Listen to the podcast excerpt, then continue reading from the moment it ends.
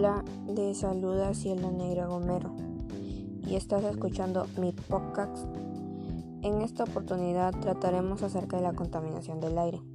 Conocerás cómo poco a poco estamos destruyendo por nosotros mismos nuestro planeta, asimismo las causas de la contaminación y cómo acabarla.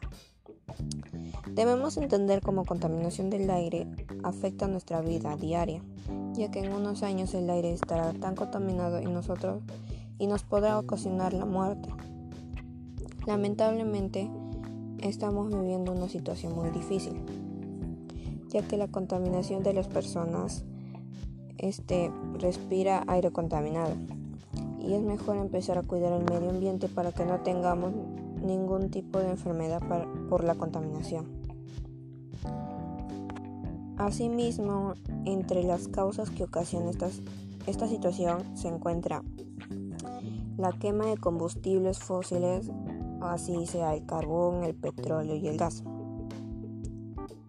Otra situación que se encuentra es el humo generado por los carros, las fábricas, la quema de basura, los incendios forestales. Otra causa también es la, quema de residuos agrícolas y por otro lado el metano y el amoníaco que genera la ganadería y los erupcios volcánicos. Pero todo esto podemos frenarlo y depende de nosotros.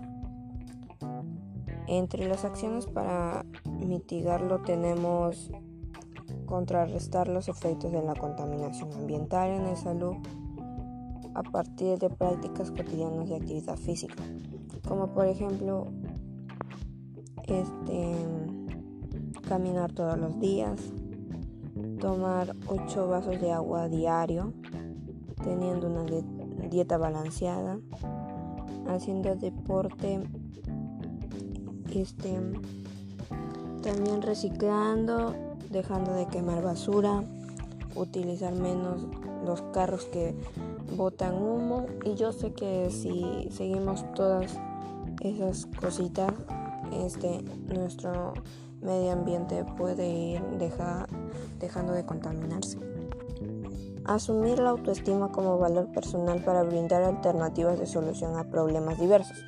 La autoestima es la evaluación perspectiva de nosotros mismos, ya que nosotros como seres humanos deberíamos evaluarnos la forma en la que nosotros estamos contaminando el medio ambiente, ya que nosotros somos los principales causantes de la contaminación. Con todo lo mencionado, estoy seguro, estoy segura que tú reflexionarás sobre este tema y tomarás conciencia.